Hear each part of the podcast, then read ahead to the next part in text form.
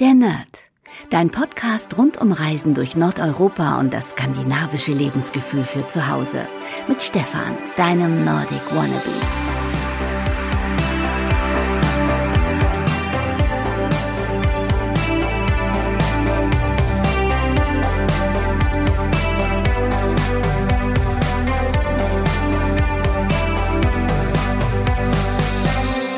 Hey liebe Nerdies und herzlich willkommen zu einer neuen Podcast-Ausgabe der Nerd. Mein Name ist Stefan und ich habe heute eine ganz besondere Podcast-Ausgabe für euch. Ich habe nämlich wieder einen Interviewpartner bei mir und ja, ich muss auch schon euch vorwarnen. Diese Folge wird ein bisschen länger. Das hat nämlich den Grund, ähm, ja, mein Interviewpartner hat viele spannende Sachen erzählt und ich hatte erst gedacht, ach, ich kürze das, aber dann dachte ich, die Sachen sind so spannend und so interessant ich lasse es einfach laufen, weil man, es ist so inspirierend, wenn man einfach von Menschen erfährt, wie sie damals ein Unternehmen aufgebaut haben, was für Hürden es gab. Und wir haben viel über skandinavisches Design gesprochen, viel über Skandimarken, viel über Tischkultur. Was ist eigentlich Tischkultur? Und jetzt fragt ihr euch wahrscheinlich, mit wem habe ich überhaupt gesprochen? Ich habe mit Lothar John gesprochen und ja, viele von euch kennen vielleicht den Namen Lothar John Tischkultur aus einem anderen Zusammenhang, ähm, spielt immer wieder eine Rolle auf meinem Blog, auf meinem Instagram-Account Nordic Wannabe. Ähm, John Tischkultur ist einer meiner Lieblingsstores in Hannover, wenn es um Scandi-Marken geht. Und Lothar John ist der Gründer und der Namensgeber von dem Geschäft. Es ist ein ja, ein Geschäft in Hannover.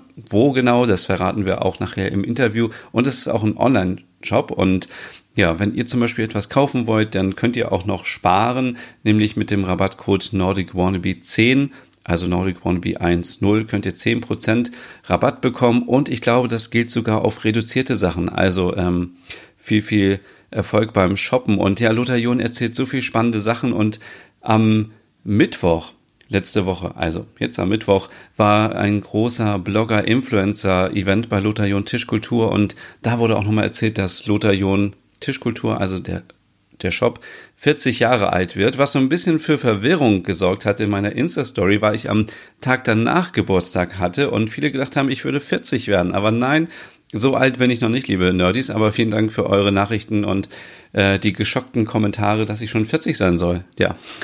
ähm, nee, aber ich, ähm, ich kann euch mal ganz kurz hier erzählen, welche Marken es überhaupt gibt bei Lothar John Tischkultur, denn es lohnt sich immer wieder da vorbeizuschauen, entweder online oder wenn ihr aus Hannover kommt, in dem Shop und ich gehe extra nochmal kurz auf die Webseite, damit ich euch keinen Mist erzähle, denn es sind mittlerweile so viele Marken. Ich glaube, mit Lothar John Tischkultur bin ich schon seit 2016, glaube ich, in Kontakt und wir haben immer mal wieder was zusammen gemacht und seitdem ist das Portfolio immer weiter gewachsen und es gibt zum Beispiel ähm, Arabia aus Finnland, ähm, Architect Made ähm, aus Dänemark, Rosendahl natürlich aus Dänemark, Björn Wienblatt aus Dänemark, ähm, Design Letters, einer meiner Lieblingsmarken, kennt ihr natürlich auch schon alle. Dann gibt es ähm, Georg Jensen aus Dänemark und das war auch sehr interessant, denn beim Blogger Influencer Event gab es auch einen Vortrag von ähm, Georg Jensen, ähm, wo noch so ein bisschen was über die Historie und über die Designgeschichte erzählt wurde. Ähm, Holmegard, Optimist, Itala natürlich, Juna, Kehler, Kai Beusen, ähm, Kia Back, äh, ist auch relativ neu. Die machen so Zubehörsachen für die Kai Beusen Sachen. Dann natürlich Costa Boda aus Schweden und Lyngby Vasen, Marimekko aus Finnland, und ja, dann gibt es noch Riktik und ähm, Stelton natürlich, ähm, Röhrstrand, ähm, Rosendahl, Geschirr, Royal Copenhagen. Ja, also ihr seht, es ist wirklich ein Shop mit einer riesen Auswahl an Scandi-Marken. Das ist auch der Grund, warum ich mich da immer so wohlfühle. Und ja, ich habe den Lothar schon ein paar Tage vorher in Hannover getroffen. Wir haben ein cooles Interview geführt und was wir so besprochen haben, das hört ihr jetzt. Viel Spaß! Lothar, vielen Dank, dass du dir die Zeit genommen hast ähm, für das Podcast-Interview heute. Wir sind nämlich hier in Hannover, ich würde sagen so zwei Minuten vom Hauptbahnhof entfernt, in der Galerie Luise bei Lothar John Tischkultur. Und ich habe bei mir zu Gast den Gründer und Namensgeber von Lothar John, nämlich Lothar John. Hallo. Stefan, ich danke dir. Ich danke dir, dass du ja auch die Zeit genommen hast und, äh, und neugierig bist über Lothar John. Und ähm, du hast es schon auf den Punkt gebracht. 40 Jahre Lothar John ist, finde ich, schon eine ganz lange Zeit. Und, ähm, und eigentlich bin ich ja heute nur noch ähm, Gastgeber, weil ich seit drei Jahren, ja genau, seit drei Jahren habe ich mich ja zurückgezogen. Und Ina, meine Tochter, die ja Betriebswirtschaft, also die wirklich das von der Pike auf gelernt hat, äh, führt ja heute die Firma weiter mit anderem Schwung, mit neuen Schwung, mit neuer Energie. Und es macht einfach Spaß zu sehen, mit welcher Energie sie das macht. Und äh, du hast wahrscheinlich auch viel Energie gehabt, als du vor 40 Jahren angefangen hast. Aber kurz zurück, du bist ja gelernter Elektromaschinenbauer und Elektrotechniker. Wie ja. kommt man denn auf die Idee, kann ich dir sagen, einen Laden zu gründen? Ähm, ich, ich hatte ja in der Datenverarbeitung gearbeitet und zum Schluss war meine Aufgabe als Cheftechniker, deutschlandweit zu reisen. Das heißt also, wenn es eine Problemstellung gab, die aber eben nicht, also die auch erledigt werden musste, dann reiste ich von Flensburg bis zum Bodensee. Und ähm, die Firmen wollten natürlich auch irgendwann Feierabend machen und müssen mich dann so gegen 16 Uhr, 17 Uhr raus. Mhm. Und ähm, ich wohnte dann immer in der Innenstadt in einem wunderbaren Hotel. Und dann waren die Einkaufsstraßen nicht weit entfernt. Und dann ging ich die Einkaufsstraßen hoch und runter. Und da ich ja meine Frau immer glücklich machen musste, kaufte ich hier ab und zu was. Mhm. Und ähm, Dadurch war ich natürlich bundesweit hoch, äh, also bestens informiert, wirklich bestens informiert. Ähm, was, was gut ist, was, was man, was angesagt ist. Und damals gab es ja noch solche Geschäfte wie Rosenthal und auch ähm, richtige, richtigen klassischen Einzelhandel, den es ja heute ganz, ganz wenig nur noch gibt. Das stimmt. Und, ähm, und das hat mich dann so geprägt. Und irgendwann, weißt du, ähm, mit 33 habe ich ja dann irgendwann aufgehört. Ähm, berufstätig zu sein und habe mich dann in die Selbstständigkeit begeben. Und ich habe immer darüber nachgedacht, äh, war das eigentlich eine gute Entscheidung oder nicht gute Entscheidung? Ich glaube, Stefan, wenn ich äh, wirklich ernsthaft darüber nachdenke, mit äh, dem Abschnitt der Selbstständigkeit beginnst du ein neues Leben. Mhm. Und für dieses neue Leben brauchst du einen, einen wahnsinnig großzügigen Partner, der bereit ist, also dich zu teilen mit dem Geschäft, von dir hat er nicht mehr viel. Ne? Und dich dann freundlicherweise auch noch wirtschaftlich unterstützt. Okay. Und, ähm, und wer einmal selbstständig war und weiß das, ähm, wie schwer es ist, an Geld ranzukommen von den Banken, wie häufig du schlaflose Nächte hast, um zu wissen, äh, wie bezahlst du die Miete oder mhm. nicht die Miete. Ne? Also mit Lieferanten kannst du ja noch mal reden, aber mit Mieter, Vermieter kannst du weniger reden. Ne? Aber wie gesagt, ich bin über die, ähm, die Hauptstraßen, die Geschäftsstraßen, bin ich eigentlich zu dem Produkt gekommen, weil Textilien interessiert mich nicht, interessierte mich wirklich Kunstgewerbe. Und zu der damaligen Zeit, vor 40 Jahren, gab es auch viel mehr Kunstgewerbe.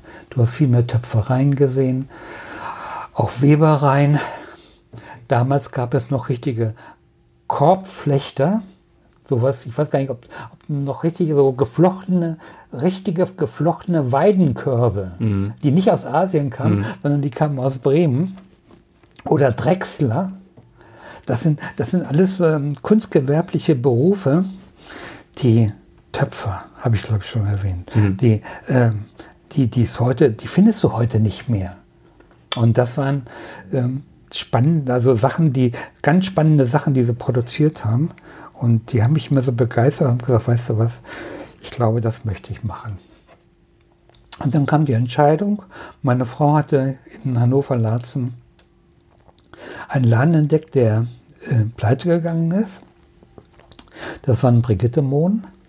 Der war zwei Jahre am Markt. Hatte eine wunderbare Ladenausstattung. Und ich hatte dann mit der Leasinggesellschaft gesprochen und habe dann, glaube ich, den ganzen Ladenbau für 2.000 oder 3.000 D-Mark, damals D-Mark, erworben. Und dann fing ich an. Dann fing ich an, Kunstgewerbe hinzustellen. Und würdest du sagen, früher war es einfacher, sich selbstständig zu machen als heute? Also ich glaube, Nein, ich glaube, das ist gleich. Du musst nur naiv genug sein. Okay.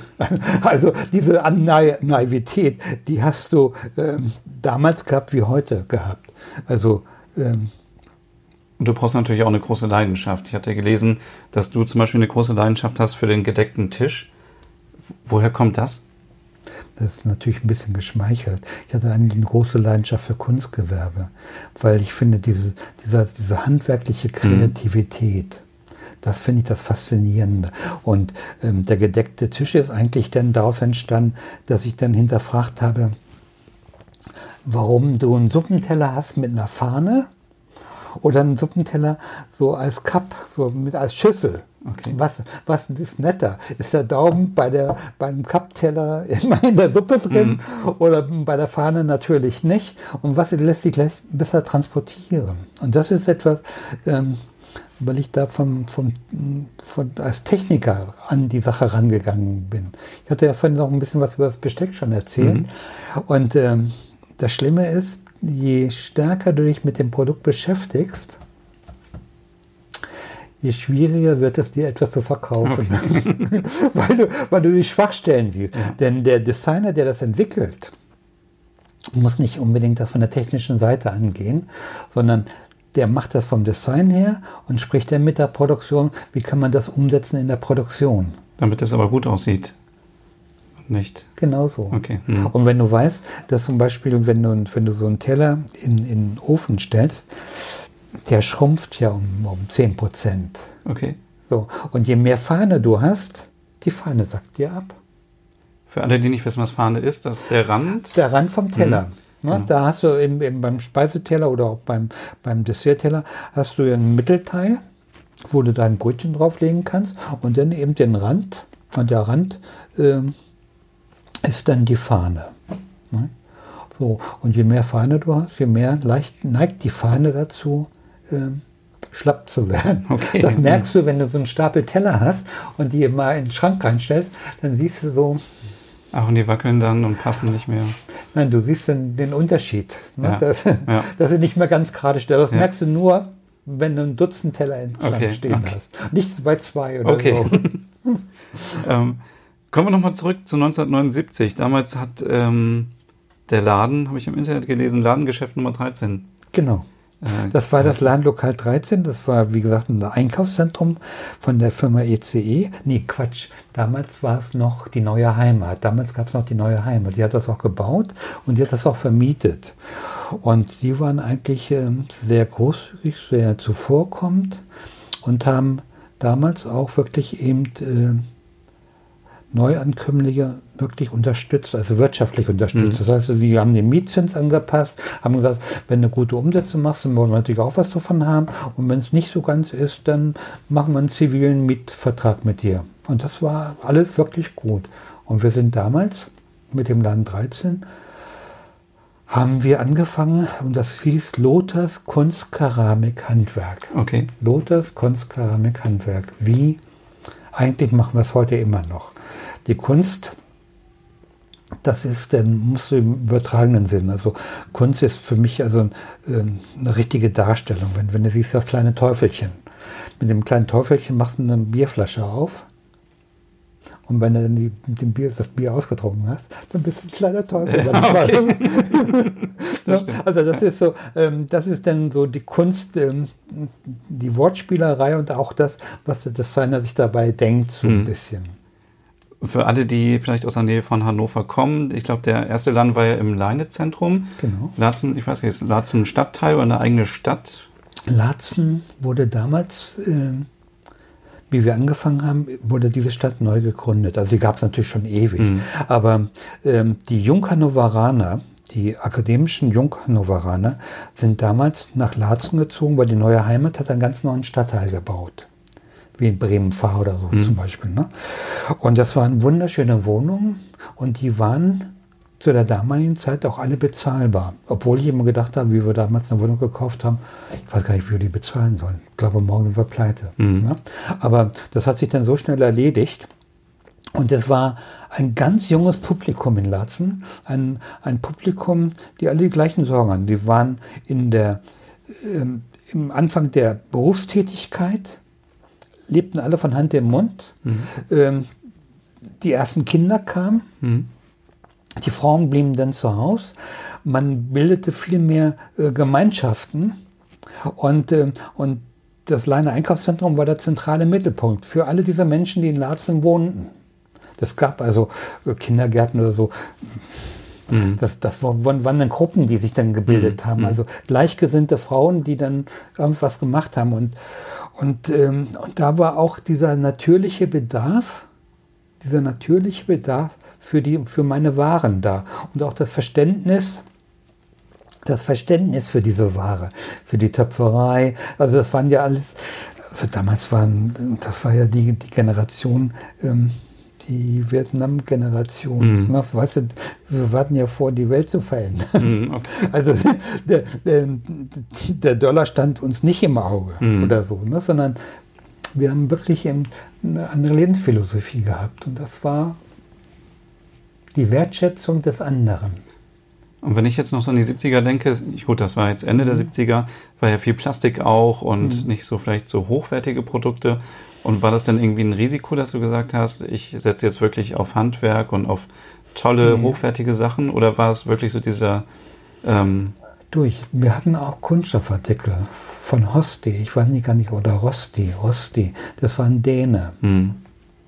Das war aber eine ganz, ein ganz hochwertiges Kunststoffmaterial. Das war was ganz anderes. Das hast du, das hast du akzeptiert. Das, mhm. Da hast du, da hast du, also, das ist nicht was im Meer schwimmt. Verstehst du? Das, mhm. das war ein Gebrauchsstück, was du auch in die Spülmaschine reinpacken konntest. Das war, das war Kunststoff perfekt. Mhm. Heute ist der Kunststoff, alles was du aus Kunststoff hast, ist negativ. Mhm. Also negativ belastet mhm. auch. Ne? Und, und das war, Nein, ganz im Gegenteil. Das war, also da war auch, ähm, auch die, die, die Trinkflaschen, die waren aus Kunststoff. Da hast du auch dir keine Gedanken gemacht.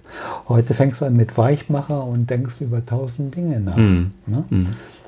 Oder zum Beispiel, du siehst ja bei, ähm, kennst du noch die Sigflaschen? Die Trinkflaschen aus? Mm ne? ähm, die, die sind, waren auch, also das, das, das fing an, dass, dass du wirklich an Mehrwegflaschen gedacht hast als Trinkflaschen und nicht mehr so, so solche Einwegflaschen. Und das äh, gehörte damals eben äh, auch zu der Philosophie, dass du handwerklich mehr getan mhm. hast. Da hast du nicht immer vors Fernsehen gesetzt, sondern du hast, du hast gestrickt, du hast gehäkelt, du hast erzählt, du hast die gleichen Probleme gehabt, Kindererziehung. Mhm. Ich war auch früher im Töpferkurs noch, als ich jung genau war. Das so. gibt es heute, glaube ich, gar nicht mehr gar so. Gar nicht mehr, genau. Es, äh, genau, aber es war eigentlich schön, weil genau man so. irgendwas geschaffen hat und dann... Mit der Händearbeit. Genau, mit der genau. Händearbeit hast du... Und du konntest wirklich kreativ dich austoben. Und ich finde, du hast auch ähm, gesellschaftlichen Kontakt dadurch gepflegt. Mhm. Kommunikation. Was heute auch ganz, ganz schwierig ist. Also nach dem Motto, wollen Sie mich anmachen? Ja, genau, genau, Sie von genau, mir? Genau, oh ne? kein Menschenkontakt. Nein, ja. genau so. Ja. Ne? Hm. Und das ist, äh, genau, habe ich auch. Töpferkurs. Ja, ja. Und, und dann, wenn es aus dem Ofen kam und es war gerissen, oh, so ein Mist. Ja, ja, das stimmt. Aber man war immer sehr stolz auf die Sachen, die am Ende rausgekommen sind. Und äh, ja. Genau so. Oder ich habe, ähm, wir haben auch, damals haben wir auch Speckstein verarbeitet. Ja, ja. Ne, und geschliffen ja. und poliert und gemacht. Also es war schon, war schon wirklich eine, ich fand, es war eine nette Zeit. Ich möchte diese Zeit auch nicht mehr missen. Und wir haben damals aus dieser Kreativitätsphase haben wir angefangen mit Wolle. Wir waren das führende Wollfachgeschäft in, in, in Laatzen. Das war, das war, war ein Witz. Und dann haben wir noch Strangwolle gehabt. Kannst du dich noch daran erinnern? Mit Muttern? Dann musstest du vor der Mutter sitzen, die Arme strecken Ach, und dann ja, wurde der Ja, ja, ja, stimmt. genau. Ja. Und das war eine richtige Schafswolle, die war natürlich ein bisschen härter. Mhm. Ab und zu war da auch ein bisschen krass mit dabei. Ah, okay. Aber es war, war wunderbar. Und das, ähm, dadurch haben wir natürlich auch ähm, eine ganze Menge Kontakt gehabt zu den jungen, jungen Frauen. Mhm. Die haben sich dann wiedergefunden und die haben sich auch von so einem Kerl, also ich war damals 35, 40 auch beraten lassen. Und seltsamerweise, ich konnte die wirklich gut beraten, obwohl ich ähm, nicht wirklich stricken konnte. Mhm. Aber ähm, wir hatten bei der Mohair, wir hatten wunderbare Garne, hatten wir eingekauft, damals Annie Blatt, die kam aus Frankreich. Und äh, Lana Grossa, das war toll. Und, äh, und wir haben auch damals haben wir einen ganz anderen Kontakt zu den Lieferanten gepflegt. Das heißt also, wenn wir mit einem Töpfer gearbeitet haben, dann haben wir den Töpfer auch in seiner Werkstatt besucht. Mhm. Und äh, wenn wir, wir haben auch Schmuck gemacht, Silberschmiedeschmuck. Und äh, dann haben wir die Frau Baukus auch in ihrer Werkstatt besucht. Und, äh, und wenn du siehst, wie lange die dann rumhämmern ähm, für eine Brosche oder für das, oder wenn sie die Materialwahl gemacht haben, das war, ach, was, das ist so mhm. spannend gewesen. Und das war für mich richtig Kunsthandwerk. Kunsthandwerk. Und es war mir auch eine Freude, ähm, das zu verkaufen, weil das so eine, eine Ehrlichkeit war.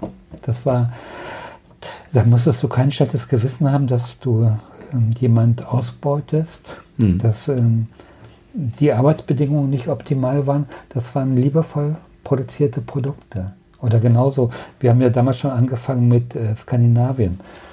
Sagt dir Ruska was?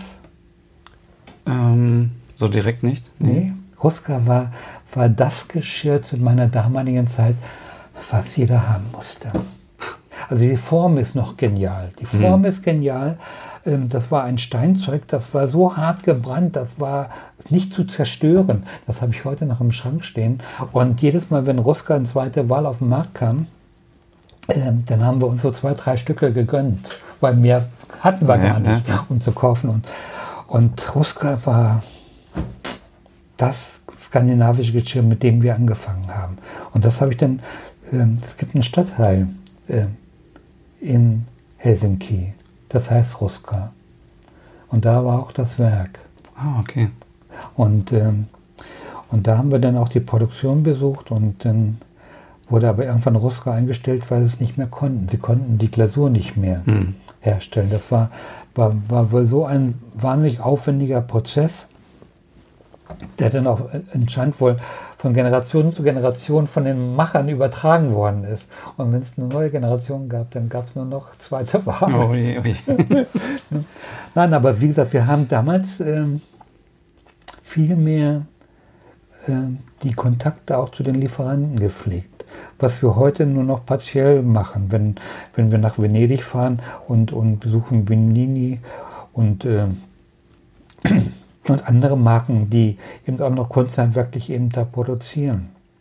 Das heißt, ihr habt euch wirklich immer ein Bild davon gemacht, dass die Qualität wie's, gut ist und wie viel wird. Arbeit da genau. drin steckt, ja. weil man dann auch später das auch besser verkaufen kann, wenn man dem Kunden sagt, das ist eben kein Produkt, was zwei Euro kostet, dann musst du woanders hingehen, sondern du hast hier gute, hochwertige Arbeit der Kunde merkt sofort, wenn du versuchst, ihn irgendwas zu verkaufen. Mhm. Also wenn du irgendwie was anzuschwatzen musst. Aber du kannst es aus einer ganz anderen Lebendigkeit rüberbringen. Und du kannst auch letztendlich vermitteln, äh, die Wertigkeit vermitteln. Dass das also ein Artikel ist, den kannst du einfach nicht für zwei Euro produzieren. Mhm. Oder zwei Mark. Mhm. Ne? Und das war bei den Skandinaviern genauso. Und ich weiß nicht wenn wir denn ähm, bei Costa Boda waren im Gästehaus. Ah, die Schweden, die können saufen. ja. Obwohl das, das, Zeug da so wahnsinnig teuer ist, ja. wirklich teuer ist. Ja. Aber im Gästehaus, äh, also das war, das waren immer sehr lustige Abende. Okay. Und ähm, viele, viele Kollegen habe ich, äh, kenne ich von damals immer noch und wir pflegen immer noch die Kontakte auch. Und es gibt immer noch einige, die ähm, immer noch ihr Geschäft betreiben. Und, äh, und das ist auch immer spannend, immer sich noch auszutauschen. Und wenn wir ähm, in Schweden waren, da habe ich dann auch zum Beispiel ähm, die Nebenprodukte von, von Costa Boda, Costa Smide mhm. oder Boda Smide kennengelernt. Und die haben wir natürlich dann selbstverständlich auch eingekauft. Mhm. Oder wir hatten dann die Chance, in den Ateliers zu gehen von den Künstlern und haben dann Atelierstücke gekauft, also wirkliche Einzel mhm. Einzel Einzel großartige Stücke, die nicht in Serie produziert worden sind, sondern wo sich der Designer ausgetobt hat. Die waren zwar auch nicht günstig, aber das war, spielte auch keine Rolle. Du warst dann auch in so einem Kaufrausch Hm, oh und hast dann gesagt, ja, nehme ich, nehme ich, nehme Ja, ich, ja. nehme ich. Ist das damals auch schon in, in Smallland gewesen, so wie jetzt noch? Ja, Äh, genau so. okay. Ist ähm, unverändert, nur es hat sich eben äh, vieles von der Produktion verändert. Hm. Also die, die Costa Boda Leute haben dann auch irgendwann den Anschluss noch nicht mehr gefunden, weil sie zu spät angefangen haben, junges, neues Blut reinzubringen in ihr Design. Hm. Und wenn, wenn ein Designer 80 ist und du kriegst dann jemand von der Hochschule, der 30 ist und der macht dann Totenköpfe, Hm. verstehst du, der, der hat kein Standbein da. Ja. Der hat keine Chance, wirklich hochzukommen und zu sagen, ich mache den Totenkopf, weil ich den gut finde. Hm. Ne, das ist, ne, du, du musst, hast ja dann diese etablierten alten Designer, die auch das Sagen haben und das, die Anerkennung der Geschäftsleitung und sagen, mit dem verdienen wir das Geld, Mhm. mit den neuen natürlich nicht. Dann hast du auch ganz schnell die Nase voll. Mhm. Ne? Und das ist etwas, wie gesagt, die haben, die haben diesen Zwischenbau nicht mehr gehabt. Ich fand es auch immer ganz schwierig, dass die keine Produkte haben, die jetzt unbedingt junge Menschen ansprechen. Also es gibt zwar diese ganz teuren Skulpturen und so, aber die kauft man sich vielleicht ein bisschen später, wenn man ein bisschen gespart hat oder also würde ich mir jetzt persönlich nicht in die Wohnung stellen. Nein, du verstehst es nicht. Du Mhm. verstehst es nicht. Ähm, ich fand ja, du kennst ja Hannover ein bisschen. Mhm. Es gibt ähm, äh, im, im, ähm, in der Handwerk, die Handwerksform. Die Handwerksform macht immer zu Weihnachten so eine Weihnachtsausstellung. Mhm. Und da sind die Kunsthandwerker von Niedersachsen haben sie eine Chance da auszustellen. Vom Goldschmied, vom Silberschmied, vom Glasbläser, vom Töpfer, ich Mhm. weiß nicht was, vom Weber, alles Mhm. das. Und, ähm, und da siehst du eben auch die, diese äh, natürliche Kreativität. Und diese natürliche Kreativität, die musst du aber verstehen. Hm. Und das ist genauso, wenn du ins Museum gehst und siehst Kunst. Die musst du nicht verstehen. Ja, ja, ja. Ne? Mhm. Die verstehst du erst, wenn der Kurator kommt und dir ein bisschen was erzählt. Wenn er dir erzählt, dass der Künstler vier Wochen auf dem Sofa liegt und du denkst, er ist weggetreten Ja, ja. und auf einmal springt er auf und arbeitet Tag und Nacht und es entsteht ein Werk, was vor in seinem, in seinem geistigen Bild entstanden Mhm. ist. Verstehst du? Und das ist so, du kannst, äh, so ein Künstler kann auch nicht ständig produzieren, das Nein, geht nein, gar das geht nicht. nicht. Der braucht seine kreative Schaffenspause und, und dann auf einmal hat er etwas entdeckt, was ganz, ganz ungewöhnlich ist. Aber dazu musst du es verstehen. Mhm. Und ich denke mir so, als 30-Jähriger verstehst du es auch nicht, weil du auch andere Wichtigkeiten, also für dich ist anderes dann wichtiger. Mhm. Also, das neue Kinderbett. Das IKEA-Möbel wird jetzt langsam ausrangiert, das kommt ein anderes Möbel, ein richtiges Mhm. Möbel. Hm. So. Und da du in der Häufigkeit auch ähm, Jungakademiker hast, die dann auch noch ähm, nicht nur früher waren, wurde noch zu Hause eingeladen. Heute macht sich das Nee, keine, mutet sich das keiner mehr zu. Da gehst du irgendwo eine Einladung in ein Restaurant und ähm, bestellst du die Flaschen Wein und Ja. alles sowas und Ja. alles ist perfekt. Ja. Und wenn du zu Hause bei dem bist, gibt es drei unterschiedliche Tassen. Das stimmt, ja, ja. Ne? Und das, äh, das war früher nicht so. Da hast du eben wirklich eben noch, ähm, noch wirklich eben Freunde eingeladen. Oder ich weiß auch noch, ähm, wenn Weihnachten war, das war, wir waren immer eine Gruppe, das waren drei Pärchen. Und wir haben zusammen Weihnachten gefeiert. Wurde dann auch richtig auch noch was verschenkt und, äh, Mhm. und das wurde auch äh, anders anerkannt. Weißt du? Ich denke mal, wenn, wenn, wenn, wenn, wenn, wenn du heute in ein Restaurant gehst und, und es kommt ein opulentes, siebengängiges Menü auf den Tisch, ist zwar nett, aber das ist keine Anerkennung mehr für den, der es gekocht hat. Eigentlich nicht. Nee. Ne, verstehst Mhm, du, das ja. ist... Kommt da auch ähm, von damals auch der Begriff Tischkultur? Oder? Ja, also was ich habe, äh, wir haben immer lange überlegt, das Kind braucht einen Namen. Und wie kannst du es am besten vermitteln, was du wirklich machst? Hm. Und, ähm, und wir wollten es eigentlich ähm, zwischendurch haben wir uns auch wieder von der Tischkultur getrennt, weil wir dachten, weißt du, das ist so aufgebrezelt, das klingt so luxuriös, das wollen wir gar nicht. Mhm. Das ist ein allgemein Gebrauchsgegenstand. Du sollst es jeden Tag benutzen. Also wir haben, wir haben zum, zu Hause ein Silberbesteck. Weißt du, das Silberbesteck benutzen wir nicht nur Weihnachten. Das ist morgens auf dem Frühstückstisch wie äh, zum Abendbrot. Mhm. Und das ist etwas, äh, ein Kulturgut, was du benutzen sollst. Und da fiel uns aber nichts Besseres ein als Tischkultur. Okay. Und dann vorne noch Lothar John davor. Und dann das Lothar John ist, ähm, ähm, ja. Wie kam es dazu, dass äh, der Laden seit 79 auch den Namen trägt von dir? Wobei das nicht, ähm, also 79 haben wir angefangen mit Lothars, Lothars Kunstkeramik okay. Handwerk. Und das klingt so wirklich so wie wie eine kleine Boutique, so ein kleines Stübchen, Lothar ja. So. Ja, Verstehst du? Oder so eine kleine Werkstatt oder genau so. so. Und das, ähm, das haben wir dann irgendwann mal ähm, verändert, weil dann kam, glaube ich, auch meine persönliche Eitelkeit, dass ich eigentlich, also sage ich ja heute noch, wenn ich mich vorstelle, nicht Lothar, sondern Lotharion. Ich, hm. ich bin Lotharion. Hm. Und die Vokale finde ich, das klingt gut, Entschuldigung, ja. aber es klingt wirklich ja. gut. Ne? und äh, und ähm, ich weiß nicht mehr noch in der Schule, ähm, wurde ich verdonnert zum schönen Schreiben. Weil das konnte mein Lehrer konnte, oder meine Lehrerin konnte, Ilse, Ilse Grundke, konnte das gar nicht lesen, was ich da geschrieben habe. So, und jetzt machst du bitte nur schön schreiben. Und dann habe ich das erstes habe ich angefangen, schön zu schreiben, meinen Namen. Ja, okay. und äh, das hat sich dann so entwickelt. Und ähm, und du siehst ja auch, ähm, dass ich ja nicht schüchtern bin. Der Name steht ja überall drauf. Das stimmt, überall. Ich dachte früher, das wäre Lothar John oder so. Ich, ja. ich wusste jetzt gar nicht, äh, wie wird der Name du, richtig ausgesprochen. Ein, das ist ein ur, urdeutscher Name, Jon. Hm. Also mein, mein Vater oder die Familie meines Vaters kommt aus dem, aus dem Eichsfeld. Und das, das war ganz, ein ganz natürlicher hm. wie Fritz und hm. so, ne? Hm. Und Maria und ich weiß nicht was, ganz gebräuchlicher Name. Und äh, ich finde ihn eigentlich ganz gut. Und äh, ich schreibe eigentlich so, wie Vater auch geschrieben hat. So. Ist das Logo, was es jetzt gibt, auch deine Unterschrift? Oder? Das ist eigentlich die ursprüngliche Unterschrift, mhm.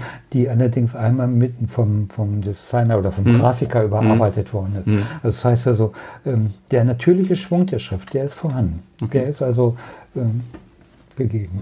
Okay, alle, die das sich mal anschauen wollen, auf lotharion.de gibt es auch einen tollen Webshop. Da kommen wir später nochmal äh, drauf zu sprechen, aber da kann man sich auf jeden Fall das Logo mal ansehen oder natürlich auch auf Instagram und auf allen anderen sozialen Kanälen. Wir müssen mal ein bisschen weiterkommen, Lothar. Das ist sehr spannend alles. Ja, Aber erzähl. wir sind jetzt noch bei 1987, weil ich da gelesen habe, dass ihr dann auf einmal drei Läden hattet. Wie kommt das denn? Du weißt, äh, da wir ja immer das ganze Geld, was wir verdient haben, äh, in den Laden gesteckt haben, ähm, hatte ich den Febel, dass ich meinte, wir müssten unbedingt einen italienischen Weinimport aufmachen. Okay. Dann sind wir nach Verona gefahren mhm. und haben einen LKW voll Wein gekauft. Okay. Weil damals, du, damals gab es nicht so viele Italiener. Mhm. So. Und da ich den Wein eingekauft habe, haben wir auch gleichzeitig eben äh, äh, Terrakotta-Manufakturen besucht. Und du glaubst gar nicht, richtige Terrakotta, die wie ein Ziegelstein gebrannt ist, die hält 100 Jahre. Wir haben heute noch Terrakotta-Töpfe auch bei uns dem Grundstück stehen. Und Freunde von mir, die haben Terrakotta-Töpfe, die so 60 Zentimeter im Durchmesser sind, die konntest du alleine gar nicht mehr bewegen. Die haben wir dann in der Toskana mit eingekauft und haben ähm, damals eben diesen Weinladen mit Terrakotta und Gartenmöbel hm. gemacht. Das war, das war einfach, das war spannend. Das war, das hat hat einen inspiriert, das war, das hat dich wieder so auf Schwung gebracht, weißt du, so ja. ähm, hat deine Energie äh, verbraucht, mhm. die, die auf einmal da war. Das andere war ja schon langweilig, das, das okay. hast du ja aus dem FF gemacht. Ne? Und Tee hattet ihr auch, ne? Tee war, ähm, war etwas, was mir ganz, ganz wichtig war.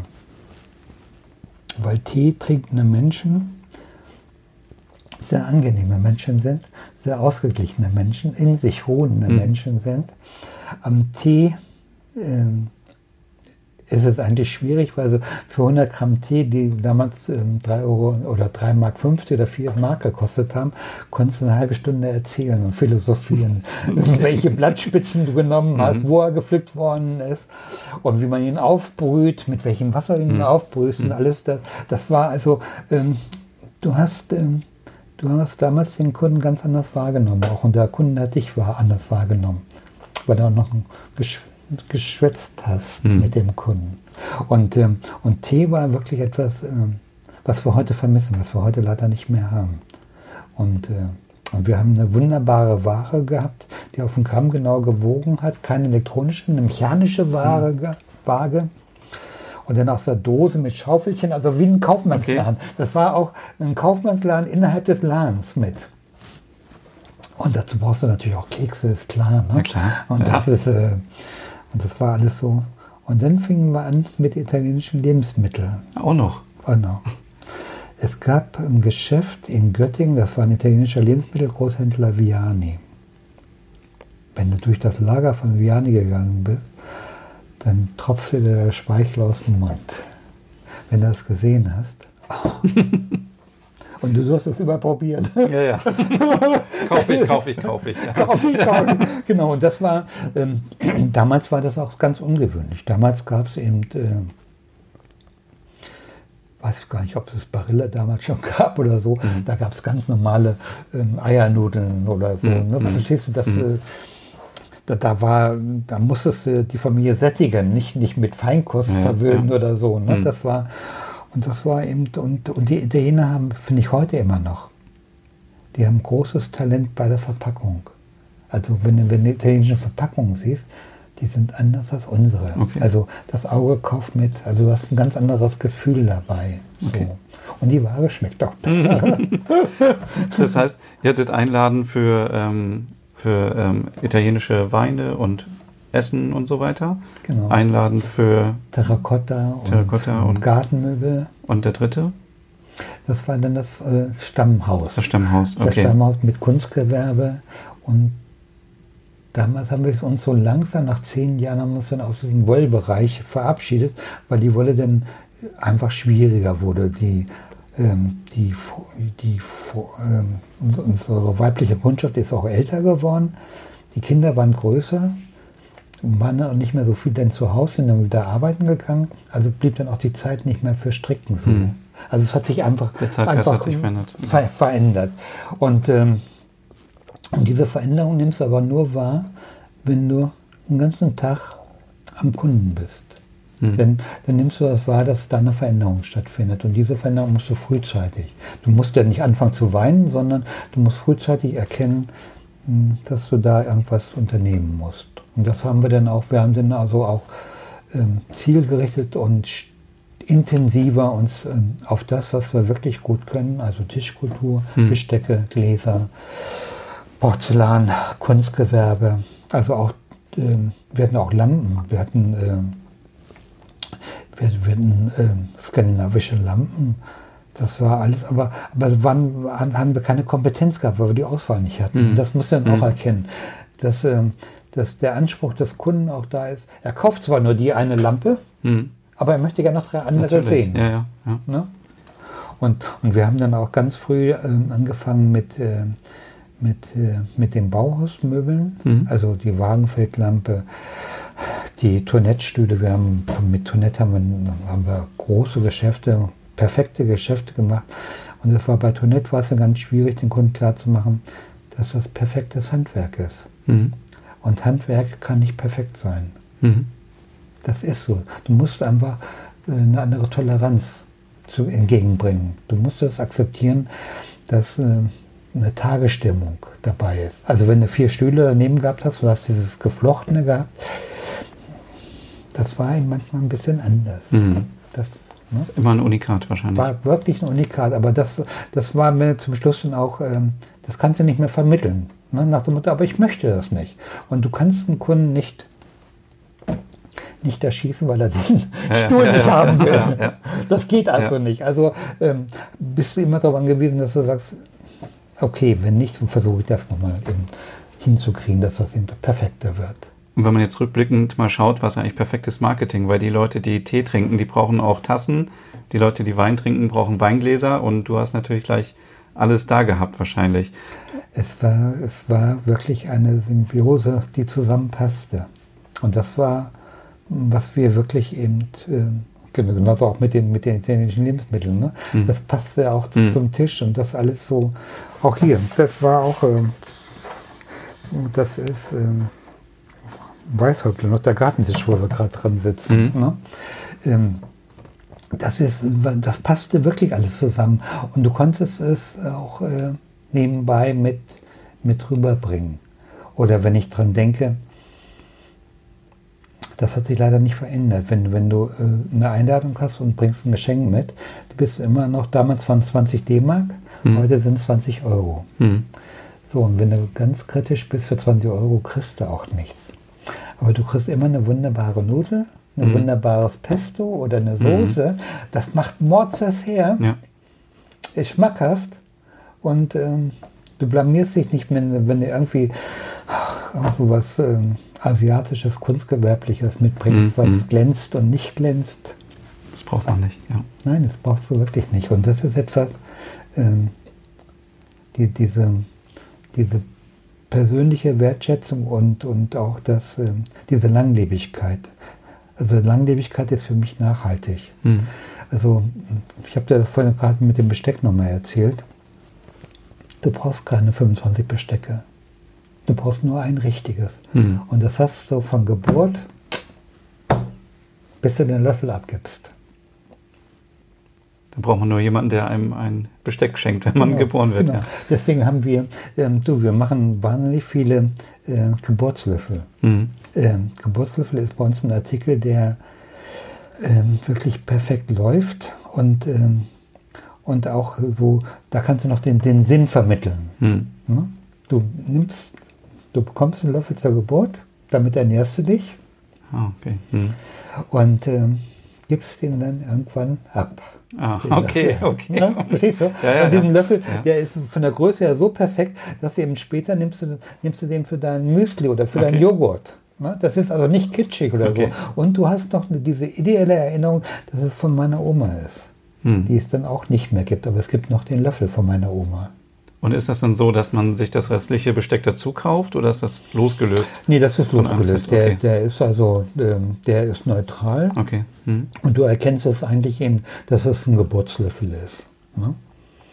Aber ähm, es bringt dich dahin, dass du erkennst, was dir im Leben wichtig ist. Hm.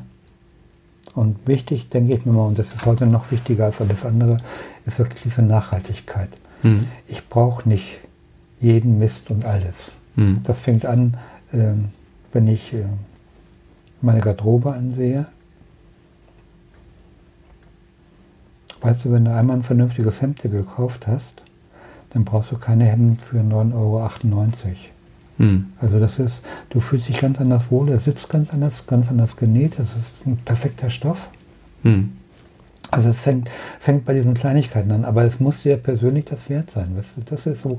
Und das ist natürlich auch. Und ich muss mir es auch leisten können. Also nein, das, das ist, ich wollte gerade sagen, das ist, weißt du, immer so ein kluges Reden. Es muss natürlich auch, müssen die wirtschaftlichen Mittel natürlich mhm. auch bereitstehen. Mhm. Ne? Um, aber weißt du, ab und zu kommt das ja bei mir auch durch, dass ich äh, sage, das ja ein Schnäppchen, das nehme ich mit.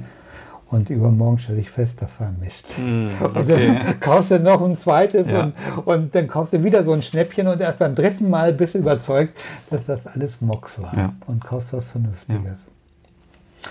Da ist mein Freund Werner, ist der konsequenter, der sagt, wenn ich es mir heute nicht leisten kann, warte ich. Morgen kann ich es mir leisten. Ja. Und mhm. dann habe ich das, was ich brauche und was ich will und was, was meinen Zweck erfüllt, also meinen Anspruch erfüllt. Das ist ja auch das, wofür Lothar Jon Tischkultur für mich steht, für hochwertige Produkte, für Nachhaltigkeit. Ihr achtet ja auch darauf, dass ihr nicht irgendwie Produkte herstellt, die minderwertig sind oder die einfach günstig sind und die man, ich kaufe mir morgen eine Tasse und kaufe mir übermorgen eine neue Tasse, weil sie mir nicht mehr gefällt und schmeiße sie weg, sondern dass man sich wirklich einmal was ordentliches kauft. Und ähm, wann habt ihr denn den Schritt nach Hannover gemacht mit dem Laden? Das war ähm, Oh, das ist schon ganz schön schwierig. Wir sind jetzt hier acht, fünf, vor 13 Jahren. Vor 13 Jahren. Vor 13 Jahren haben wir den Schritt nach Hannover gemacht und zwar in die Kröpke-Passage. Mhm. Das ist eine Parallelpassage zur Galerie Luise. Ungefähr zwei Minuten auch wieder entfernt von genau, hier. Von der um die Ecke, genau. Genau so. Ähm, faszinierend fand ich den Italiener da drin. Natürlich. ist klar. Und ähm, das ist die absolute Innenstadtlage. Und ähm, irgendwann saß ich mit, einem, mit Herrn Dibbern da in, in Bresson beim Italiener hm. und habe dann festgestellt, dass in den zwei Stunden habe ich nur zwei Leute gesehen, die durch diese Galerie gegangen sind. Hm. Oder diese Passage. Hm. Und da habe ich gesagt, ich hoffe, dass das eine Einmaligkeit ist und kein Dauerzustand. Und dann habe ich aber gemerkt, dass das ein Dauerzustand war. Und wir wären fast an dieser Passage eben zugrunde gegangen, mhm. wenn wir nicht irgendwann die Reißleine gezogen haben. Wir haben, manche Tage haben wir keine 80, 90 Euro in der Kasse gehabt. Mhm. Und wenn du dann Mitarbeiter stehen hast, hast du die Miete. Mhm. Und Gott sei Dank wollte der Vermieter dann noch ein bisschen mehr Miete haben. Und dann war die Entscheidung okay. ganz leicht und sagen, weißt du was, kannst mich mal. Okay. Und dann seid ihr hier rüber in die Galerie genau, Luise. Dann sind wir in die Galerie Luise gegangen. Und da haben wir einen ganz reizenden, netten Menschen getroffen, der Verständnis hatte für die Situation, aber natürlich auch immer äh, an seinen Eigentümer gedacht hat, aber das passte alles. Und dann haben wir gesagt, so, gut, machen wir. Mhm. Und ähm, in der Galerie sind wir eigentlich, eigentlich, eigentlich wirklich ganz, ganz glücklich, obwohl wir eine Baustelle haben. Aber diese Baustelle spüren wir nicht so sehr spüren wir wirklich nicht so sehr. Aus, ich habe auch immer überlegt, warum das so kommt, warum wir das nicht so spüren, dass die Baustelle da ist, weil wir ein Parkhaus haben. Hm. Wir haben. Wir haben ein viergeschossiges Parkhaus unter uns und in jeder Innenstadt hast du das Problem des Parkens. Hm. So. Und durch das Parkhaus, du kommst aus dem Parkhaus vom Fahrstuhl, läufst du direkt auf uns zu. Perfekt. Mhm. Also wir sehen da mehr als zwei Kunden am okay. Tag. Und das ist etwas, ähm, also das merkst du aber immer wieder, also nee, das war für mich eine Lehre auch. Ähm, bevor ich einen Mietvertrag unterschreibe, was ich heute natürlich nicht mehr tue, weil das Ina tut, ähm, nehme ich mir einen Stuhl und setze mich einen Tag dahin mhm. und beobachte den Lauf. Mhm. Wo gucken die Menschen hin und äh, was nehmen sie wahr? Ich war natürlich damals ähm, war ich auch engagiert, natürlich äh, 79, 80 und in den 90er Jahren war ich engagiert äh, im Bundesverband für Glasporzellan. Und wir haben uns dann über Erfa-Gruppen ausgetauscht und war auch beim Einzelhandelsverband. Und, äh, und damals hast du dann ähm, durch das Schwatzen mit den Kollegen, hast du natürlich eine ganze Menge ähm, mitbekommen, wie man es wirklich macht worauf du achten mhm. musst. Ne? Oder damals war ja auch immer das Reden, ähm, Lager? Wieso hast du ein Lager? Das Lager hat beim Lieferanten zu sein mhm. und nicht bei dir am Lager. Mhm. Oder äh, wir haben damals haben wir eine Bar aufgebaut. Bist du ein Café? ne? Mhm. Ne? Das ist, ähm, was heute gang und gäbe ist, ganz natürlich ist. Und nochmal auf das Lager zurückzukommen. Heute gibt es nur zwei Dinge. Hast du die Ware? Kannst du die verkaufen. Hast du sie nicht, kannst du sie nicht verkaufen. Wenn ich dann sage, ja, aber ich kann sie bestellen, sagt er, wissen Sie was, dazu brauche ich sie nicht. Genau. Das kann ich viel besser genau, im Internet, genau, da habe ich sie auch morgen. Ja, ja, ja. Und das ist etwas, äh, äh, was damals aber auch äh, nicht so verstanden worden ist. Und wir müssen dazu sagen, wir sitzen gerade im Lager bei Lothar John Tischkultur. Ja. Eine Etage über dem Laden. Und, ähm, aber es gibt ja auch noch ein großes Lager in Laatzen. Genau. In Laatzen haben wir ähm, in der Zeit, glaube 80, das war 84, 85, haben wir ein Grundstück gekauft, weil ich natürlich Visionen hatte. Ich hatte natürlich gedacht, dass ich irgendwann mal so groß werde wie damals wie Neckermann oder Quelle mhm. oder Otto. Ja. Mhm. Verstehst du? Mhm. Und ähm, gesagt, also wir brauchen natürlich unbedingt ein Grundstück. Und ähm, irgendwann haben wir dann auf dieses Grundstück ein Bürogebäude gesetzt, was orientiert war an den Bauhausstil. Und ähm, in zwei Etagen haben wir ein Lager eingerichtet und im dritten Obergeschoss haben wir dann Büroräume eingerichtet. Und, äh, und das ist gut gewesen, dass wir das damals gemacht haben, weil wir von, von Laatzen aus dann äh, unser Internet pflegen. Hm.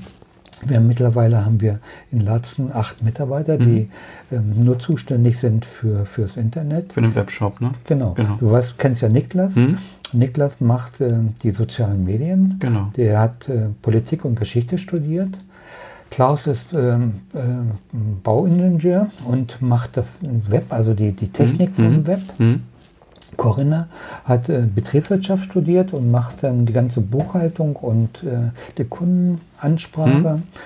Dann haben wir äh, noch drei, vier äh, Mitarbeiter, die auch bei uns gelernt haben, die sich dann um die Abläufe, mhm. die Kundenabläufe mhm. und die Bestellungen eben darum kümmern. Und das ist wirklich alles perfekt, also perfekt gemacht. Und es war auch damals eben äh, eine ganz weise Voraussicht. Ich wüsste gar nicht, was wir heute machen würden ohne Internet. Ich hm. glaube, es gäbe uns gar nicht mehr. Also mhm. da mache ich mir auch keine Illusion. Du kannst, ähm, ich finde, das Ladengeschäft ist das Wichtigste überhaupt. Mhm. Aber davon kannst du bedauerlicherweise selbst heute nicht mehr leben. Mhm. Ne? Also das, der Handel, der Internethandel ist wichtig. Und den Internethandel wird es auch nicht mehr geben, wenn es kein Ladengeschäft geben stimmt, würde. Also egal was. Ja, ja. Also wenn ich die Ware nicht kenne, dann kann ich sie im Internet auch nicht suchen. Ja. Und das hat Ina auch früher mal erzählt.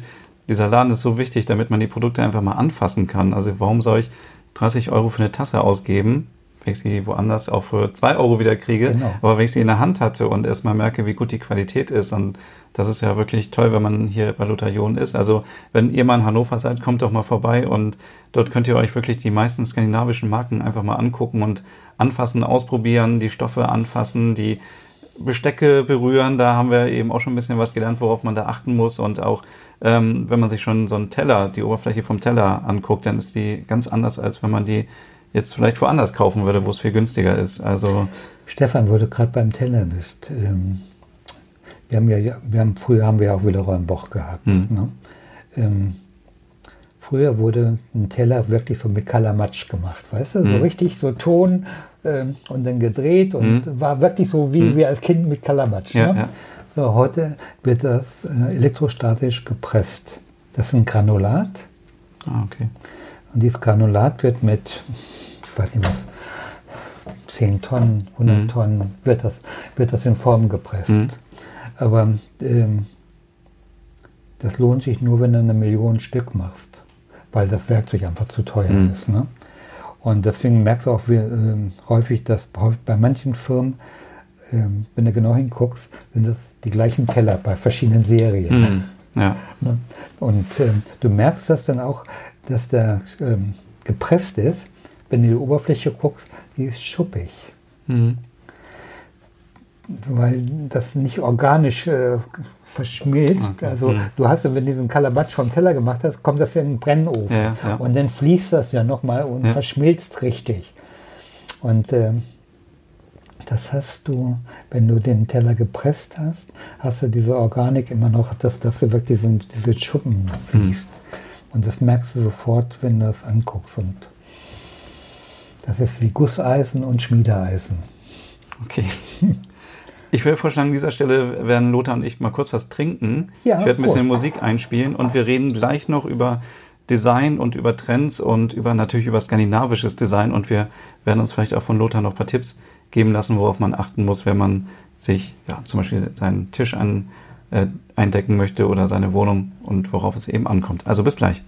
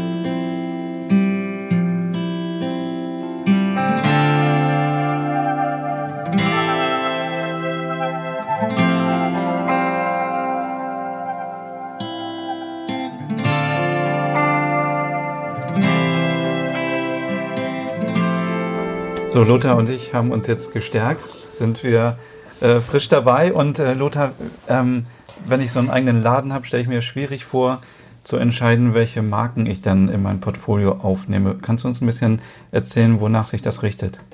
Also ich muss dazu sagen, das liegt oder das lag vielmehr an meiner wirklich wunderbaren Frau. Die hat alle Wohnzeitungen, alle Zeitungen, die irgendwas mit, mit Wohneinrichtungen und Häusern zu tun hatte, gelesen, was sie heute immer noch tut. Und sie hat mich eigentlich aufmerksam gemacht darauf. Also ich konnte ja eben durch meine Berufstätigkeit habe ich ein paar Geschäfte gesehen, aber ich konnte die Marken gar nicht einordnen. Ich wusste auch keinen Hintergrund von den Designern mhm. und wie toll das war oder wo das herkam. Ich fand es einfach nur schön, mhm. mehr nicht.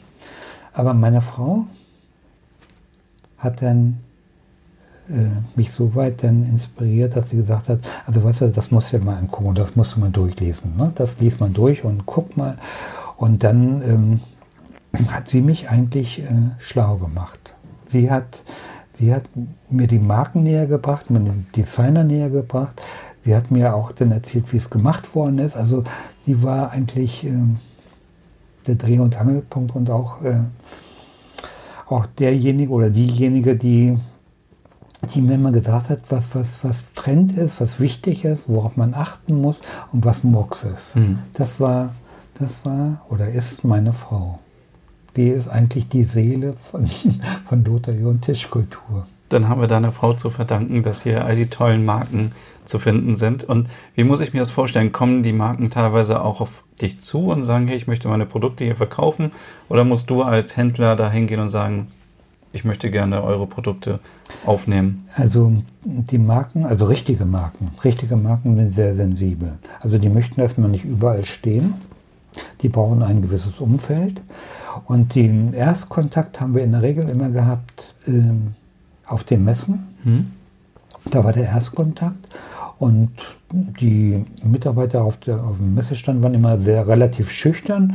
Die haben gesagt, ja gut, das gucke ich mir an und äh, ich nehme gerne ihre Karte. Und wenn ich dann mal in Hannover bin, dann treffen wir uns und dann mhm. äh, schwatzen wir darüber. Dann passierte das irgendwann mal, nicht gleich, irgendwann mal. Und ähm, und dann haben sie gesagt, so gut, ähm, die, unsere Produktion ist ja nicht unendlich. Das heißt also, äh, wir würden gerne mit ihnen zusammenarbeiten, aber das würde sicherlich noch ein Jahr dauern, bis wir dann äh, die Möglichkeiten haben, dass sie die Produkte auch mitführen können. Und wir möchten natürlich dann gern, dass, ähm, dass dann ein Sortiment gezeigt wird, was stimmig ist, was, was passt. Dieses erste Sortiment wurde dann in der Regel von dem Auslandsmitarbeiter zusammengestellt, die wichtigsten Sachen, die mhm. das Haus repräsentiert. Und dann war das immer so ein Volumen zwischen 20.000, 30.000 Euro, was natürlich dann auch immer mhm. ein Schluck aus der Pulle mhm. war. Mhm. Ne? Aber ähm, das war uns so wichtig. Wir haben dann in der Regel so zwei, drei Marken im Jahr aufgenommen.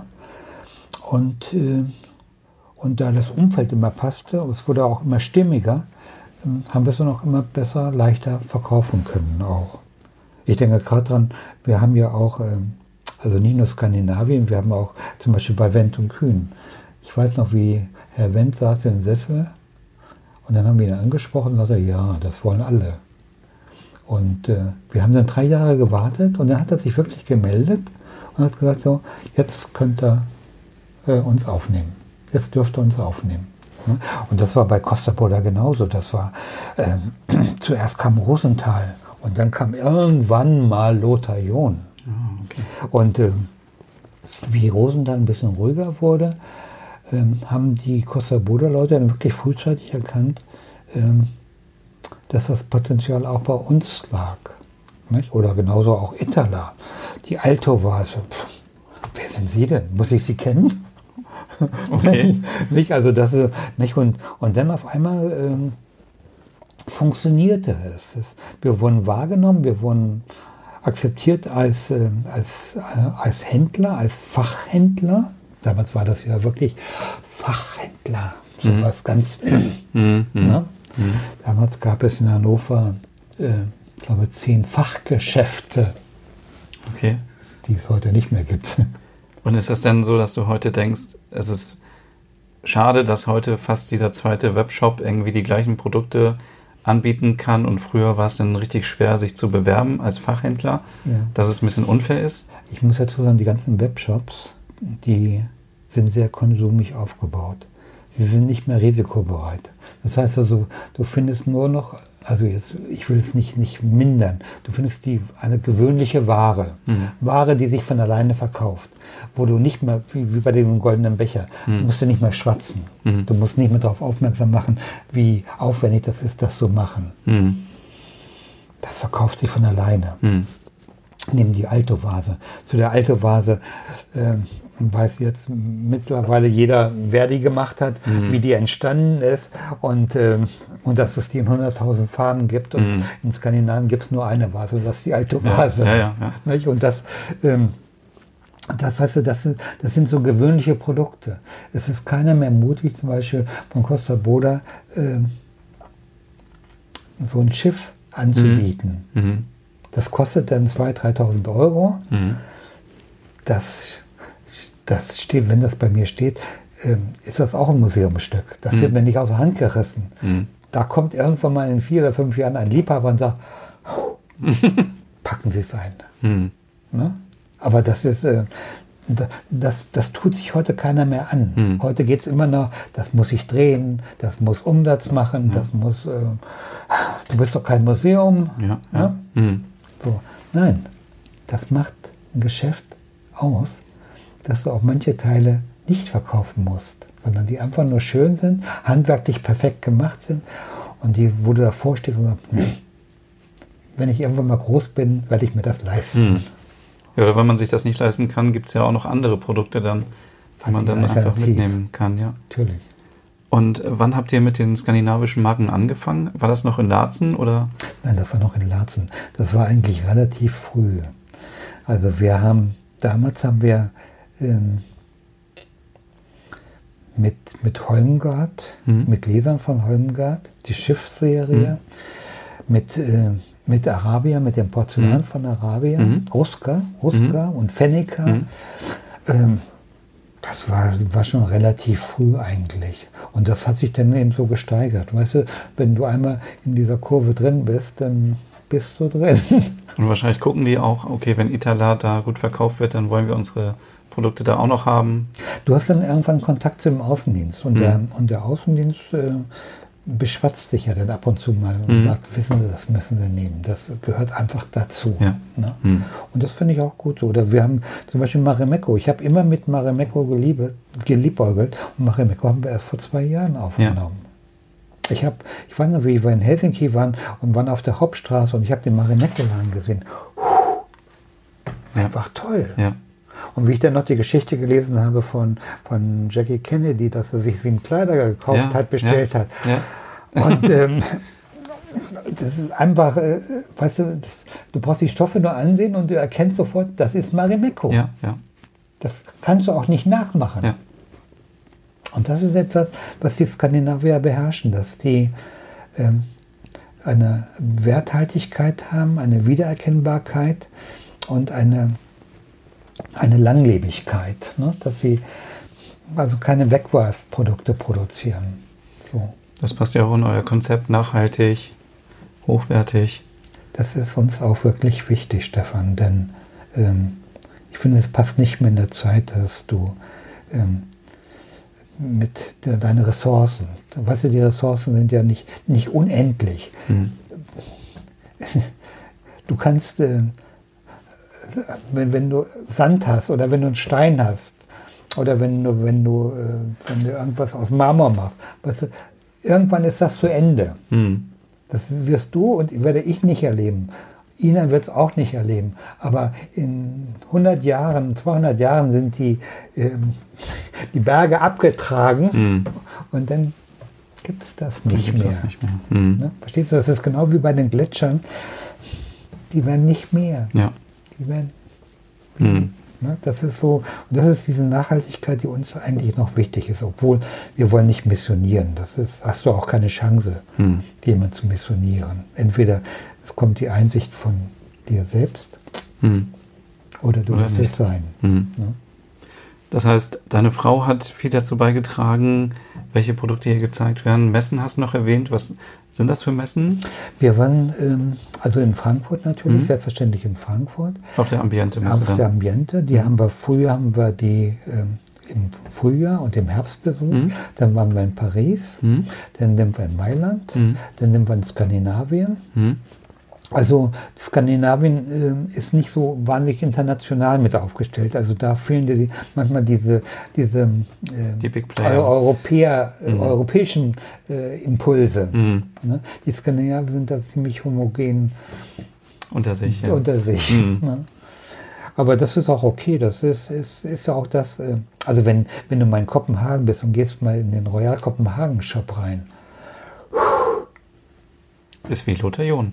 Ja, ist wirklich. Ja. Und wenn du dann noch in das Café gehst und gehst durch den Durchgang zu Georg Jensen rüber, ja.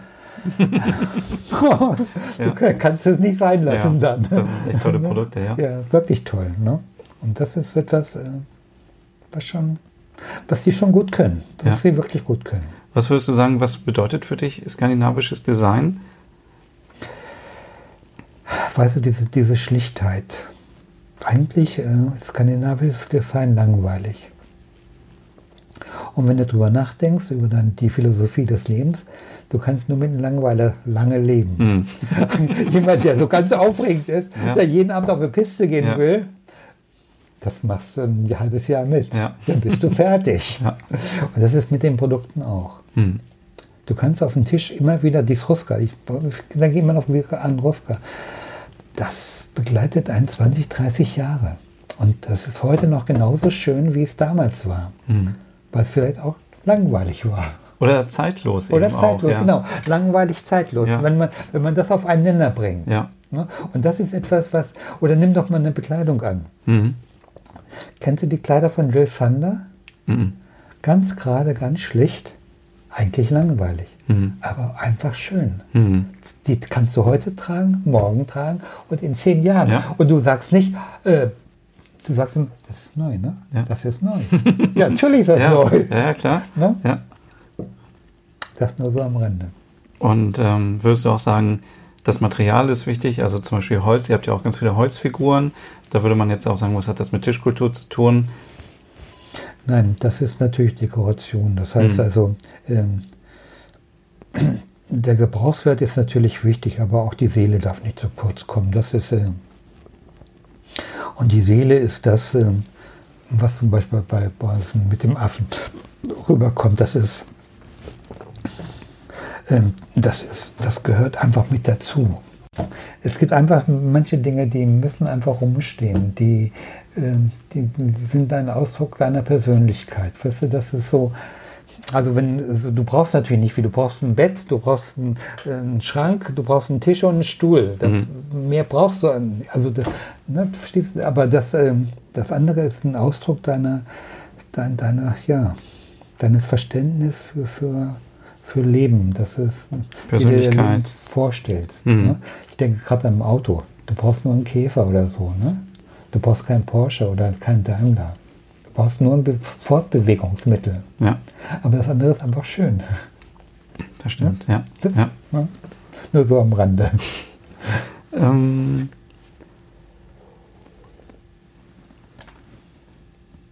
jetzt bin ich völlig aus dem Konzept. Ähm, Luther John war ja schon immer auch ein Vorreiter für neue Sachen. Also ich erinnere mich, ich habe im Internet gelesen, Anfang der 90er wart ihr die ersten mit die hier EC-Cache angeboten haben, was natürlich heutzutage völlig verrückt ist, weil das ist normal. Das ist heutzutage normal und ihr seid ja auch immer innovativ, wenn es jetzt um den Webshop angeht oder ihr macht viel mit Bloggern zusammen in Hannover, ihr versucht immer neue Sachen. Also das lag natürlich daran, wir hatten die Finanz-IT in Hannover von der Sparkasse. Und die haben damals äh, diese Gesellschaft gegründet für Telecash. Das hieß früher Telecash. Und ähm, der Herr Tümmler, ein Kunde von uns, der hier auch in Latzen wohnt, der hat uns immer gefragt, ob wir das nicht äh, mal testen könnten, das bargeldlose Zahlen. Wenn uns das nichts kostet, machen wir das. Mhm. Und das war, das war der Einstieg eigentlich in das Zahlungsmittel äh, das bargeldlose Zahlungsmittel, was heute, kann sich überhaupt kein Mensch vorstellen mehr, äh, dass es das nicht gibt. Hm. Und das war sehr innovativ und das haben wir ein halbes Jahr getestet und wir haben das dann auch natürlich beibehalten. Hm. Und äh, wir könnten heute gar nicht mehr ohne Team. Und äh, Bargeld ist auch lästig. Also ähm, wir haben so gut wie kaum noch Bargeld. Das ist, wenn, wenn wir abends äh, zur Bank gehen und zahlen das Geld ein, da sind vielleicht noch 300, 400 Euro drin. Mhm. Alles andere geht über Telecash, also Mhm. über EC-Cash oder über Kreditkarte. Ja. Ne? Also die bargeldlosen Zahlungsmittel. Die kannst du auch gar nicht mehr wegdrücken. Nee. Ne? Und ähm, dass wir ein bisschen innovativer waren, lag natürlich daran, dass wir ausgebildet haben. Wir haben immer eine ganze Menge junge Leute gehabt und ähm, die jungen Leute wurden ja immer aufnüpfiger. Und die haben dann auch immer hinterher gefragt, äh, warum ist das so? Warum soll ich das so machen? Mhm. So, und dann musstest du dir was Kluges einfallen lassen, um das zu beantworten. Und dann haben wir auch ganz schnell erkannt, dass das gar nicht so dumm war, was die sagten. So, und das haben wir dann auch gemacht. Und ihr unternehmt ja immer ganz viel. Du hast auch vorhin erzählt, ihr habt auch früher viele Events gemacht, noch in Laatzen, glaube ich. Mit Costa Boda zum Beispiel, mit einem. Mit allen. Wir haben mit den Silberleuten, mit den Glasleuten, mit Riedel haben wir Weinverköstigungen gemacht und, und Glasproben. Bei Costa Boda mit, äh, mit, mit den Kunstwerken. Das war, also, also das war auch immer ein riesen Auf, Aufwand. Und wir haben natürlich dann immer auch den Laden umgebaut, dass, dass wirklich eben dieses Produkt im Mittelpunkt stand. Und, und das war, hat uns sehr viel Spaß gemacht und, und das hat auch uns, ähm, hat uns eigentlich auch den Namen gegeben. Also dass, dass, dass der Kunde erkannt hat, dass, dass, ich, dass du hier eine gewisse Wertigkeit kaufst. Hm. Also es war auch die, die Stammkundenbildung. Also haben wir immer noch, dass, dass Kunden, dass die Kinder von, von den Eltern bei uns heute immer noch kaufen. Also es ist generationsübergreifend, was du ganz selten Ja, hast. ja. Ne? Und das finde ich, war schon gut. Das heißt, der gute Name zählt. Was würdest du sagen, was unterscheidet euch von anderen Geschäften in Hannover, die vielleicht auch Tischkulturprodukte verkaufen? Sind ja, glaube ich, nicht so viele mehr. Nein, es sind nicht mehr so viele, aber ich glaube, es liegt daran, dass wir uns orientieren an der Zielgruppe, die wir wirklich heute bedienen. Die Zielgruppe ist zwischen 25 und 50. Und in dem Potenzial sind auch die Mitarbeiter. Und wie ich davon auch schon sagte, wir haben also eine ganze Menge äh, Mitarbeiter, die eine akademische Ausbildung haben. Und dadurch hast du äh, ein anderes Sprachgefühl. Also der, der Kunde wird anders wahrgenommen. Und der Kunde weiß auch, dass er nicht einen Verkäufer vor sich hat, sondern einen, einen Mitarbeiter auf Augenhöhe. Der ihn auch nicht für irgendwas schwatzen will, also der, der jetzt nicht unbedingt jetzt äh, Provision bekommt, wenn er, wenn er irgendwas aufs Auge drückt oder so, sondern ähm, er will ein ehrliches Geschäft und er will eigentlich, dass du zufrieden rausgehst und das Geschäft, nicht das heutige Geschäft ist interessant. Das Geschäft, was wir morgen machen und übermorgen machen, das ist das Wichtige. Dass er ein gutes Gefühl hat und dass er wirklich meint, gut bedient zu werden. Also kor korrekt, also nicht, nicht, nicht gut bedient, sondern ähm, dass, dass wir genau erkannt haben, was er braucht, was er möchte und was, was für ihn von Nutzen ist. Also diese Werthaltigkeit. Das ist fast schon ein gutes äh, Schlusswort, aber ich kann dich natürlich nicht gehen lassen, ähm, bevor ich frage, wie sieht es denn bei Lothar John zu Hause aus? Du, wir haben vier Geschirre, wir haben Ostindier, wir haben Ruska, wir haben von Fürstenberg haben wir das Wagenfeldgeschirr. Wir haben natürlich Libbern, ist ganz klar. Mhm. Mhm. Wie viele Bestecke habt ihr? Wir haben drei Bestecke. Wir haben Karl Pott und wir haben ein Besteck von Robin Berking. Mhm. Und äh, das von Robin Berking wird leider vernachlässigt, weil wir ähm, immer das nur von Pott nehmen. Weil ich finde, bei Pott das Licht, also das Robin Berking ist nicht anders. Aber du kannst nur ein Messer benutzen. Das stimmt. Ne? So, und dann, ähm, ohne drüber nachzudenken, nimmst du das Pott. Das heißt, ihr benutzt wirklich die hochwertigen Produkte auch jeden Tag und jeden es ist Tag. nicht so, dass die Sachen in der Schublade Nein, genau rumliegen, äh, bis Weihnachten ist zum Beispiel. Das, äh, das wäre sträflich. Weißt du, dafür, dafür würde ich das Geld auch nicht mehr ausgeben. Das, äh, nein, das ist, ähm, ich, wenn ich das Geld ausgebe, dafür möchte ich es benutzen, Freude dran haben, heute, morgen und übermorgen. Und nicht irgendwann mich nur daran erfreuen, wenn es da rumliegt. Nein, das nicht. Ich möchte es benutzen. Und hast du auch noch mehr so skandinavische Marken auch zu Hause? Hast du einen Affen von Kai Boysen zum Beispiel? Wir haben einen Affen, wir haben die Beleuchtung. Wir hatten von Kindersand die Teppiche, die haben wir mhm. natürlich auch mal verkauft. Und davon haben wir auch noch eine ganze Menge Teppiche, die alle handgeknüpft sind. Von Kindersand äh, haben wir zu Hause. Wir haben äh, Leinenwäsche natürlich. Was haben wir denn noch? Möbel natürlich. Mhm. Ganz klar. Mhm. Nein, wir sind, äh, wir sind eigentlich gut, gut ausgestattet. Wir haben eine relativ große Wohnung und die ist schon wirklich ganz, ganz nett ausgestattet. Und wenn du dir jetzt ein Produkt wünschen dürftest, was ist dein Lieblingsprodukt aus dem Shop Lothar John Tischkultur? Du, das ist eine schwierige Frage. Oder gibt es etwas, wo du nee. sagen würdest, das möchte ich gerne noch haben? Nee. Weißt du, wenn, wenn, wenn das ist, ne, dann hast du es nicht mehr im Geschäft, sondern das ist zu Hause.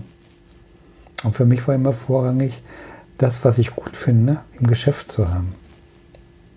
Aber, ähm, weißt du, nach 40 Jahren bist du eigentlich wunschlos glücklich. Das, ach so, die Becher haben wir auch. also ähm, ich wüsste jetzt nicht, ähm, wo mein Herz anfangen würde zu bubbern. Doch, ich finde vielleicht so was ganz Alltägliches, die Lakritze. Ah, okay. also, ja, ja. also das, äh, das nimmst du dann mit und ähm, isst es auf ja. und äh, sehr schmackhaft ja. und alles toll. Ja, aber, aber so, weißt du, äh, bei, bei Glas und auch beim Porzellan, das Schlimme ist, es geht nichts kaputt. Und äh, streiten tue ich mich mit meiner Frau nicht mehr, weil ich da überhaupt keine Chance habe. Also geht auch so nichts mehr kaputt. kaputt. Okay. Also, nee, nee. Also ich wüsste jetzt nicht, wo mein Herz höher schlagen würde. Ja, dann danke ich dir ganz herzlich für das Gespräch. Es war super spannend, mal zu erfahren, wie die Geschichte aussieht von Lothar John Tischkultur, dass man jetzt auch weiß, wer hinter dem Logo steht, wenn man hier in der Galerie Luise vorbeigeht oder wenn man online was bestellt, weiß man ja manchmal gar nicht, was oder wer dahinter steht. Und ja, vielen, vielen Dank. Es war sehr, sehr spannend und ich hoffe, ihr hattet auch alle noch Spaß. Es war eine wirklich sehr, sehr lange Folge, aber ähm, es war ja auch wirklich sehr spannend und informativ. Und vielen, vielen Dank. Ich mache mich jetzt wieder auf den Weg nach Hause und wir hören uns nächste Woche wieder bei einer neuen Folge der Nerd. Bis dann. Tschüss. Stefan, danke dir.